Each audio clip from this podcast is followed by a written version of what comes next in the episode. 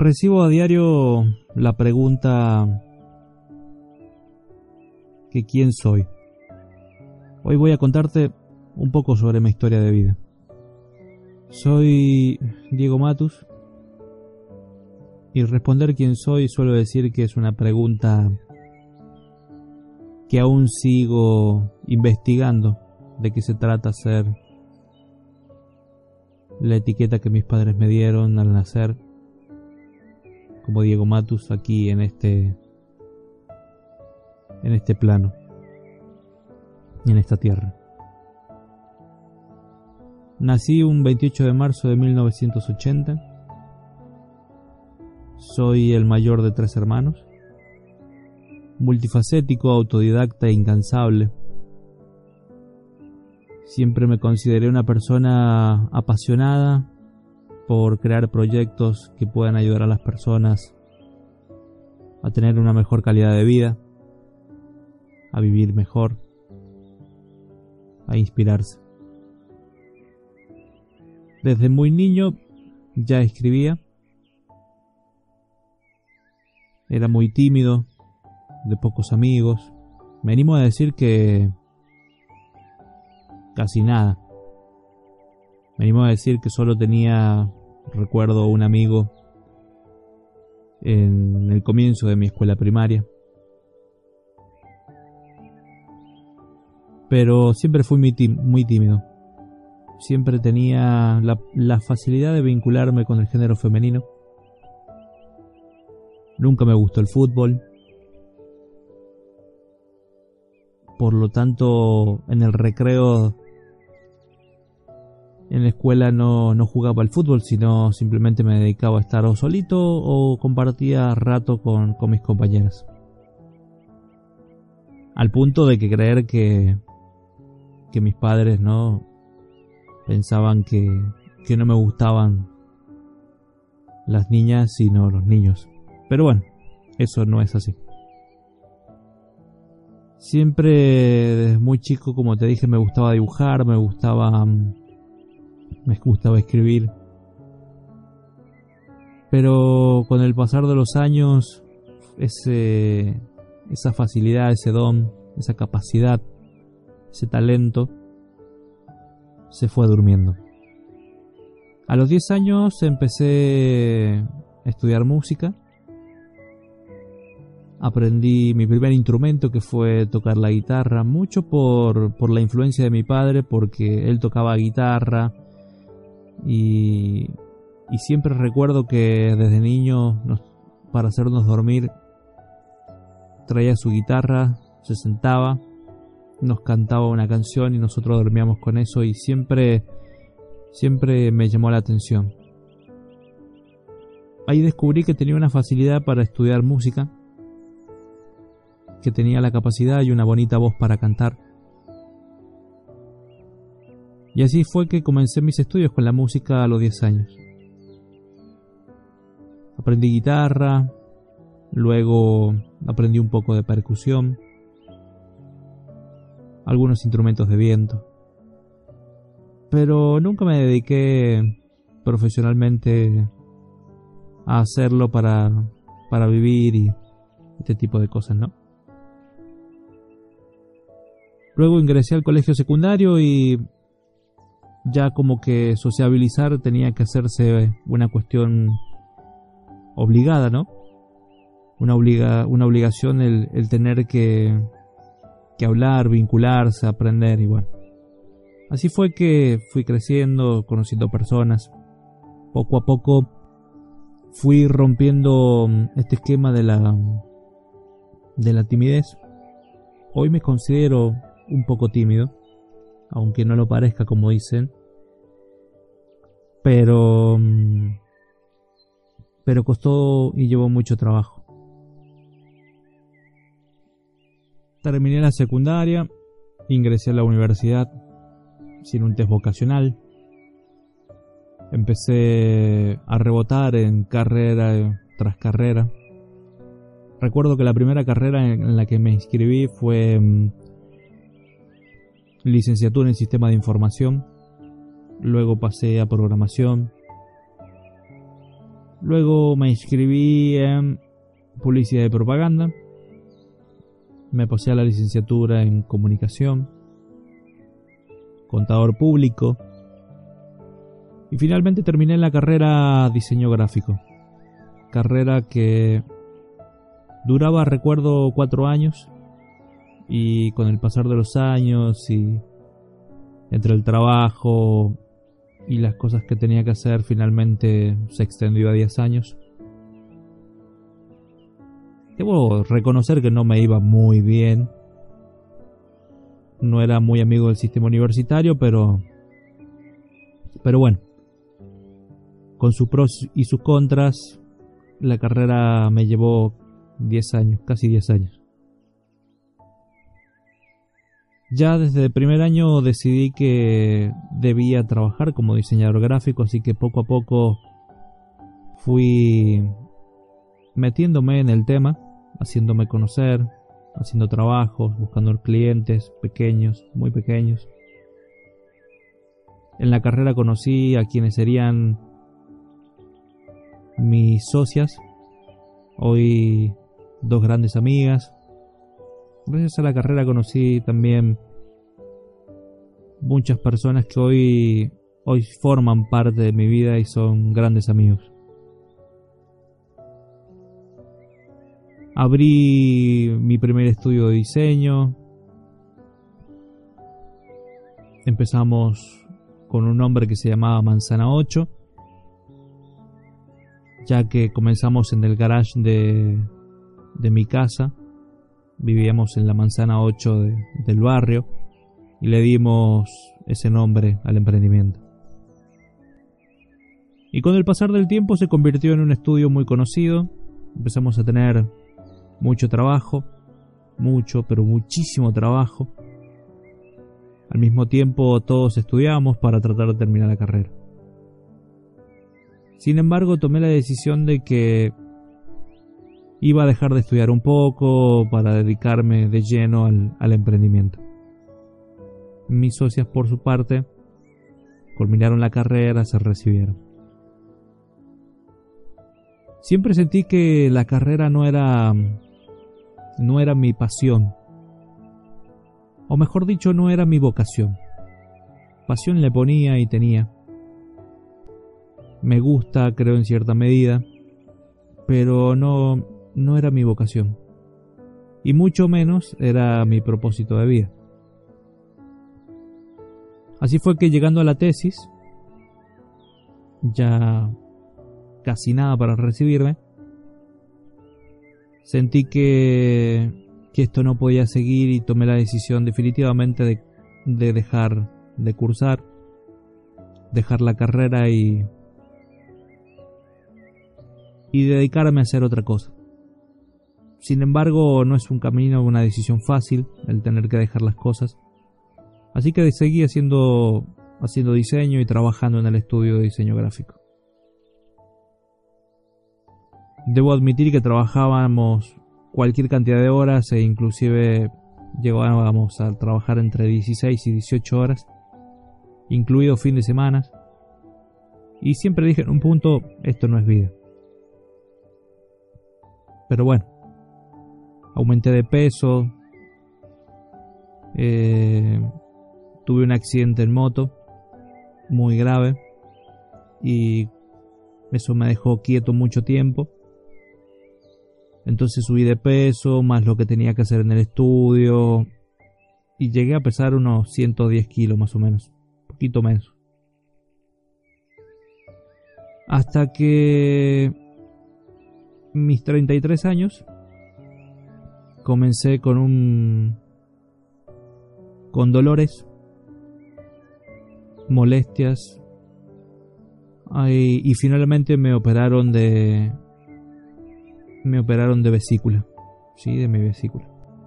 Me encontraron piedras, cálculos y tuvieron que operar. Resulta que terminaba siendo una operación sencilla, algo que tiene un post operatorio para nada grave, un poco molesto, pero no grave. Y así fue, conforme pasó, pasaron los, los meses, fui, fui mejorando del todo. Pero comencé con la complicación de que todo lo que comía me caía mal. Me dolían los intestinos.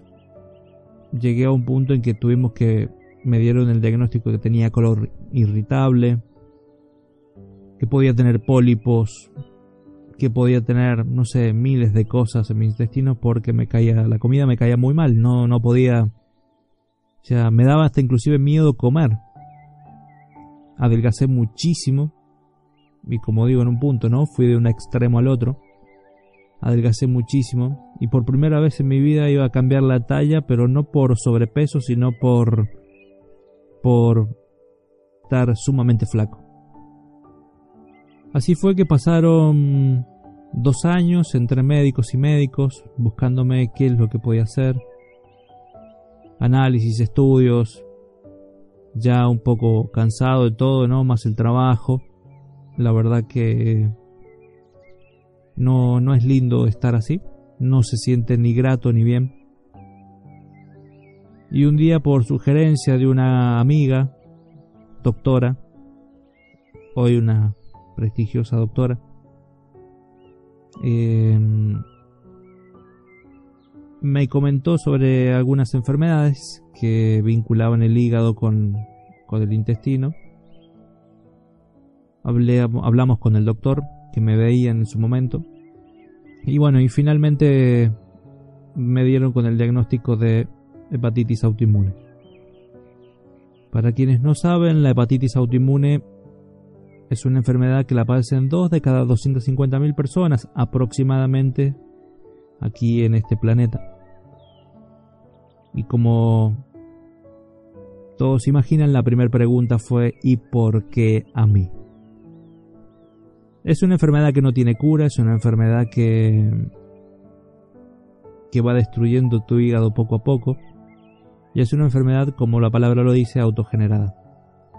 O sea, ni siquiera es contraída por un virus, sino que es tu cuerpo contra tu propio cuerpo. Las fases son imaginables. El hígado se va destruyendo hasta entrar por completo en una cirrosis o necrosis. Y esto tiene que, o es mejor dicho, esto te lleva a que te tengas que hacer un trasplante de hígado. Y bueno, y todos saben que en el caso de no conseguir un donante, bueno, pasamos una mejor vida, ¿no? Esa enfermedad fue el primer quiebre en mi vida, el primer quiebre fuerte y duro. Fue el antes y el después que marca y un, un punto aparte por completo asustado, dolido, con mis estructuras rotas, mi ego totalmente desmembrado en el piso. Empecé con una psicóloga, después con un psicólogo para tratar de entender esto, el buscar el porqué, el porqué, el porqué, y me llevó unos meses de terapia. Hasta que un día saliendo de terapia, depresivo, porque no entendía nada. No les miento, el análisis que indica que, que la hepatitis autoinmune está o no está es positivo o negativo, no, no hay vuelta atrás, o sea, no es por valores ni nada por el estilo, es positivo o negativo. Repetimos con los doctores cuatro veces el análisis y todo salía que sí tenía la hepatitis, o sea que sí era positivo. Entonces yo no entendía nada, no entendía nada, no entendía nada por qué esto me pasaba a mí. Ustedes imaginen que yo jamás en mi vida tomé alcohol. Imaginen que yo no yo me, o sea, yo no consumía medicamentos en exceso, me he cuidado mucho, hacía mucho deporte en su momento. Hasta el accidente en moto, que bueno, en ese punto, por cuestiones, creo que me dejé estar también. Pero, que me dijeran que mi vida podía acabar así, tan joven en un punto. No, no, no, ¿por qué? ¿Por qué esto a mí? ¿Por qué ahora? ¿Por qué así? Cuando todas esas preguntas que surgen en esos momentos de, de impacto, de dolor, de quiebre, de, de que tu de tu transitar transparente de la vida se ve se ve alterado. Un día saliendo, como dije, de terapia, finalmente me hizo un clic. Hice un clic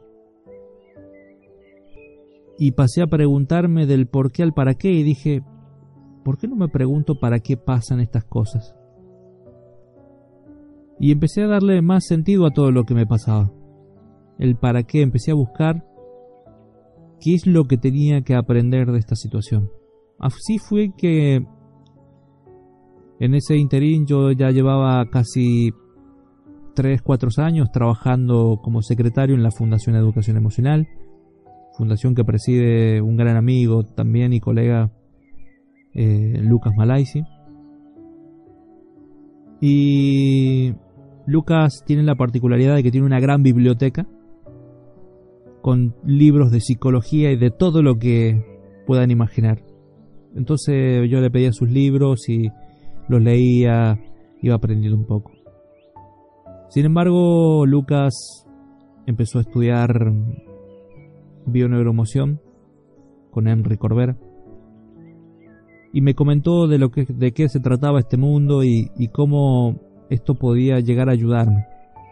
Así fue que mi primer contacto con, con la bioneuromoción me permitió ver cosas que no, que no se ven tan solo en el simple y superficial para qué, pero que son parte de él.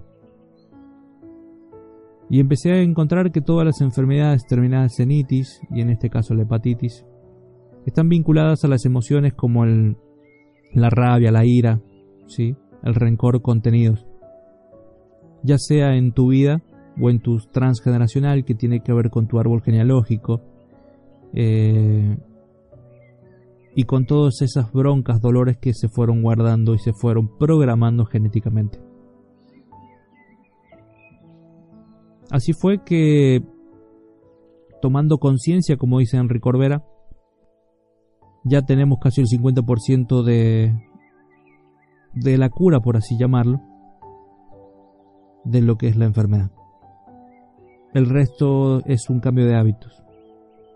Enrique Corbera dice que Todas las enfermedades son programas biológicos que vienen a decirnos que hay algo que estamos haciendo muy mal en nuestras vidas. Y por de pronto cuando escuché eso dije, ¿y qué estoy haciendo mal? Cuando entendí que estaba haciendo mal, dije, hasta aquí llegó todo.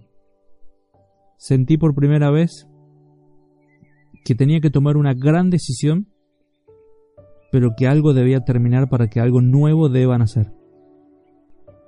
Empecé haciendo, haciendo pequeños cambios de hábito. Seguí leyendo mucho, autocuestionándome, autoindagándome, el por qué, el para qué, pero no desde el rol de víctima. Por eso siempre digo que hay dos tipos de personas. Están aquellas personas que son víctimas o las que son responsables. Las víctimas que en caso como en una enfermedad, en alguna situación que, te, que, estén viviendo, tienden a, a sentirse que todo les pasa a ellos y por lo tanto condicionan a su contexto, a que los vean como lastimosos y pobrecitos. Y están los que se hacen responsables, quienes dicen, en mi caso, bueno, tengo este conflicto, pero me pregunto para qué suceden las cosas para qué estoy viviendo lo que estoy viviendo. Y empiezo a serme responsable de que todo lo que sucede en mi vida no es más que mi creación. Ya en otros en nuestros podcasts les contaré, en otros episodios les contaré un poco de cómo nuestras creencias influyen en nuestra vida y cómo y por qué creamos lo que creamos. Así que tomando conciencia de esto dije, bueno, me convierto en un ser responsable de mi vida y como todas las personas responsables empezamos a crear desde el amor, fuera del victimismo. Así fue que decidí mm, decidí repetir el análisis antes que el doctor ya me empezara a medicar. La única manera de controlar la hepatitis autoinmune es a través de inmunosupresores y sabemos los riesgos y lo que ello provoca. Como toda enfermedad autoinmune, hoy puede estar en el hígado, mañana puede estar en el páncreas y así puede afectar cualquier órgano que puede definitivamente no tener una vuelta una vuelta atrás, o sea, algo que definitivamente sea satisfactorio. Así que bueno, decidí hacerme nuevamente el estudio, el análisis, y al cabo de 20 días el doctor ya tenía el resultado. Fuimos con mi familia, siempre mi familia presente en todo esto, ¿no? Y el doctor me dice, abre los análisis, me dice, Diego, salió negativo. Y yo no puedo explicarle, jamás en mi vida había llorado por alegría. Era algo que brotaba de mi cuerpo, de mi corazón, de una manera que no les puedo explicar. O sea, mi madre me decía, pero ¿qué te pasa? Y yo, así, no, no, no, no, no podía, no podía decir nada. Estaba, pero muy, muy feliz, muy contento. No sé, fue como volver a nacer. Y en ese instante pasaron, pero tantas, tantas cosas por, por, por mi ser, que finalmente entendí aquella decisión que debía tomar. Lo describo como un momento de revelación. Entendí por primera vez lo que la vida quería decirme, lo que Dios en un punto quería decirme. Y es aquí que digo que siempre la vida te avisa, siempre te avisa, desde el día en que empezaste a dormirte, por dónde debes ir. Pero nunca le hacemos caso. No, bueno, fue un accidente. No, bueno, ya está, ya va, ya va a cambiar, ya va a pasar. Y olvidamos todos esos para qué. Todos, absolutamente todos esos para qué. En ese momento de revelación solo un mensaje tenía en mi ser. Compartir con todas las personas posibles mi proceso de autosanación, mi proceso de toma de conciencia, mi proceso de despertar de la conciencia. Así fue que la decisión siguiente a tomar era cambiar mi vida y dejar definitivamente todo lo que venía haciendo atrás. Era la única certeza que tenía, que yo debía dejar de hacer lo que estaba haciendo y dedicarme a hacer otra cosa. ¿Qué iba a hacer? No me lo pregunten, en ese momento no sabía qué iba a hacer. Sí tenía la certeza de que esto así no podía seguir. Así que a partir de ahí, los pasos a seguir fueron renunciar a las sociedades que tenía, empezar a, a derivar a colegas en diseños mis trabajos, mis clientes, y empezar a estudiar un poco más sobre cómo llevar este mensaje al resto de las personas. Yo dije, quiero dar charlas, quiero hablar, quiero contarle al mundo cómo es esto. Empecé con las redes sociales, hoy se mantienen vigentes por una cuestión de que de lo que siempre me gustó hacer, me gusta mucho el tema de redes sociales, el marketing en redes sociales y y bueno, era el medio que tenía para salir. Podemos decirlo que mágicamente volví a escribir. Y digo mágicamente porque sabemos que no es así. Siempre estuvo, solo que lo dormí y volvió a brotar. Y entonces de esa manera empecé a hacer todo lo que hoy hoy pueden ver a través de, mis redes sociales. Al año encontré la carrera de coaching por recomendación de un amigo que también hoy es coach, Fabián Guaymain. y sumó como una gran herramienta a mi vida porque dije también es una manera creo de ayudar y, adquirir esas herramientas para comprender todo lo que ha pasado y lo que puede pasar en mi vida y no tan solo en la mía sino en las, en las personas.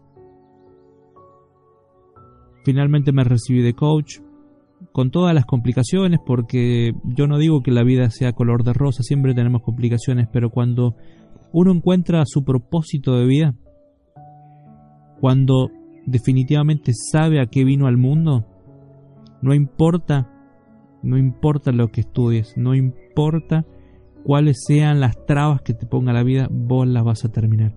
Y hablo de esfuerzo, no de forzar. Forzar es querer meter algo a la fuerza en un lugar que no encaja. El esfuerzo es poner la energía necesaria para alcanzar ese objetivo pero esa energía necesaria no significa que tengas que caer en sufrimiento o en grandes dolores. Así que bueno, finalmente me recibí de coach. Empecé a trabajar de ello. Y llegamos al día de hoy, en donde hace cuatro meses atrás me diagnosticaron un, un un principio de cirrosis. Y otra vez la vida vuelve a golpearme. Sin embargo, esta vez fue no dormido, sino despierto. Fue como le puedo llamar un ejercicio de certeza, de saber que uno puede crear y tiene las herramientas necesarias para crear la vida que quiere llevar. Volví al tema de la bioneuromoción, a retomar a retomar meditaciones, entre una de ellas la del doctor Joe Dispensa en el libro El placebo eres tú. Así que si estás escuchando esto te lo recomiendo, te pasas por algún tipo de enfermedad, quieres cambiar un hábito, eh, quieres cambiar tu vida, recomiendo mucho la, el libro El placebo eres tú del doctor Joe Dispensa que incluye una meditación al final del libro o que inclusive la puedes comprar en su, en su tienda. Créanme que es sumamente poderoso. Y también otras herramientas más que, que he ido teniendo a mano con el pasar de los años. Como dije, este diagnóstico me encuentra despierto y el primer paso fue no aceptar el diagnóstico. No aceptarlo no desde la rebeldía, sino de entender que, a ver, tengo un conflicto, tengo un problema que atender y simplemente lo voy a atender. No acepto el diagnóstico porque estoy sano. Siempre fui sano. Creo que soy sano. Siento que soy sano. Sin embargo, hicimos trabajos, me hicieron estudios, los primeros estudios por imagen y, análisis de sangre salían que sí, tenía el principio de cirrosis, que ya tenía nódulos en el, en el hígado y mi hígado estaba un poco reducido en su tamaño.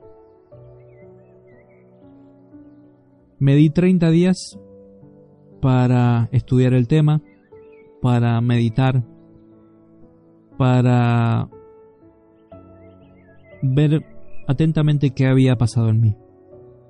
Así fue que 30 días después comienzo con los nuevos estudios. Estudios, podemos decir que complejos, ¿sí? Em,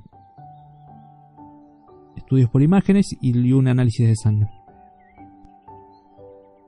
En los estudios por imagen, en ninguno de ellos salió que tenía nódulos.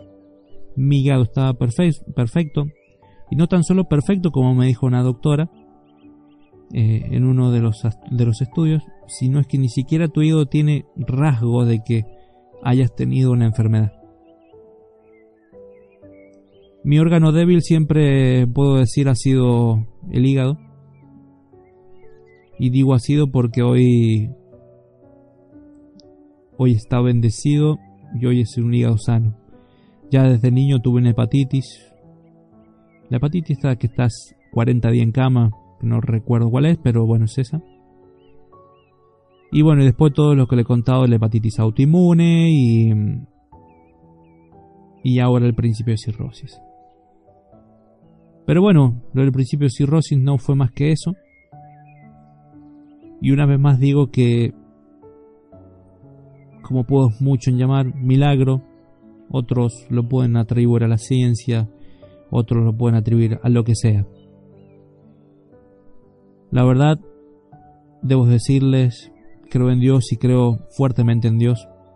No sé si esto fue milagro o lo que sea, pero lo que haya sido es posible. Todos podemos cambiar nuestra vida. Despertar duele. La vida hace lo necesario, Dios hace lo necesario para mostrarte el camino, pero dormido no lo vas a ver. Por eso los invito a reflexionar sobre esto. Los invito a que se pregunten los para qué de su vida. Crear la vida que queremos es posible. O, mejor dicho, co-crear la vida que quieres es posible. Despertar duele. No existe toma de conciencia o despertar de la conciencia sin dolor. Quien te diga que eso es posible, mentira, te está mintiendo. Nuestro cerebro aprende y aprendemos a través del dolor. Y es sumamente necesario. Y no digo que el camino de despertar de la conciencia y una vez ya despierto sea menos doloroso. Sí, tal vez sea un poco menos doloroso, pero siguen pasando cosas y van a seguir pasando cosas. Mientras sigas viviendo aquí en este campo eh, físico de la Tierra. Siempre van a haber cosas por las que deberemos trascender, evolucionar y aprender. Vivir una vida con propósito es lo mejor que puede pasar. Hoy yo les cuento, si en cuestiones económicas gano 10 veces menos de lo que ganaba antes. Pero hoy no pueden imaginar la paz y la tranquilidad que siento en mi vida de la manera en que vivo. He conocido personas increíbles, he vivido momentos increíbles. No cambio esta paz y esta tranquilidad por nada en el mundo. Vivir con conciencia, vivir despierto, es sumamente gratificante. Sumamente gratificante. Así que para hacerlo, no hacer más largo este, este episodio, simplemente animarlos a que si tienen algún amigo, familiar, algún conocido que esté pasando por alguna situación compleja, eh, compartan este, este episodio para ver si les es útil. También aprendí algo que en su principio me costó digerir. A veces queremos ayudar a todo el mundo y no es posible. No hay peor cosa que querer ayudar a alguien que no tiene ganas de ser ayudado. Aquella persona que decidió estar en el rol, en el papel de víctima, está creando su vida desde el miedo. Pero es su decisión. No podemos obligar a nadie. Y es nuestro trabajo entender y aceptar y soltar dichas cosas. Seamos el nexo para quienes necesitan un poco de alivio pero no obliguemos ni carguemos con esos conflictos. Quien lo necesita debe aprender a hacerse responsable. Y quien lleva el mensaje también debe ser aprender a ser responsable de su vida. Y así nacen vencibles a través de una conversación y como la marquita, la marca, el logo lo tiene, tiene subrayado el IN y tiene remarcado el ES. Somos seres invencibles, pero no porque no nos pasan cosas, porque nos pasan las cosas y podemos ver todos sus para qué, podemos evolucionar, podemos trascender y así convertirnos en nuestras mejores versiones. In, hacia adentro, es porque es. Todo momento presente, aquí y ahora, es perfecto para lo que necesitas aprender y evolucionar.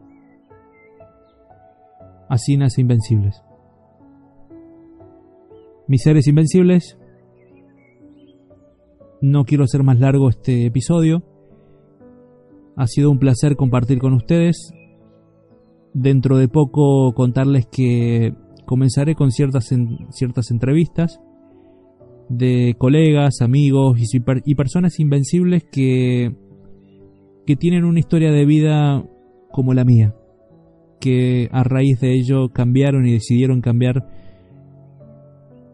de raíz toda su vida y hoy se dedican a ayudar y acompañar a otras personas. Espero verlos pronto y como dije recién, si creen que esto puede ayudar a alguien y darle un poco de esperanza, por favor, compártanlo. Les dejo un gran abrazo y nos vemos en el próximo episodio de Invencibles.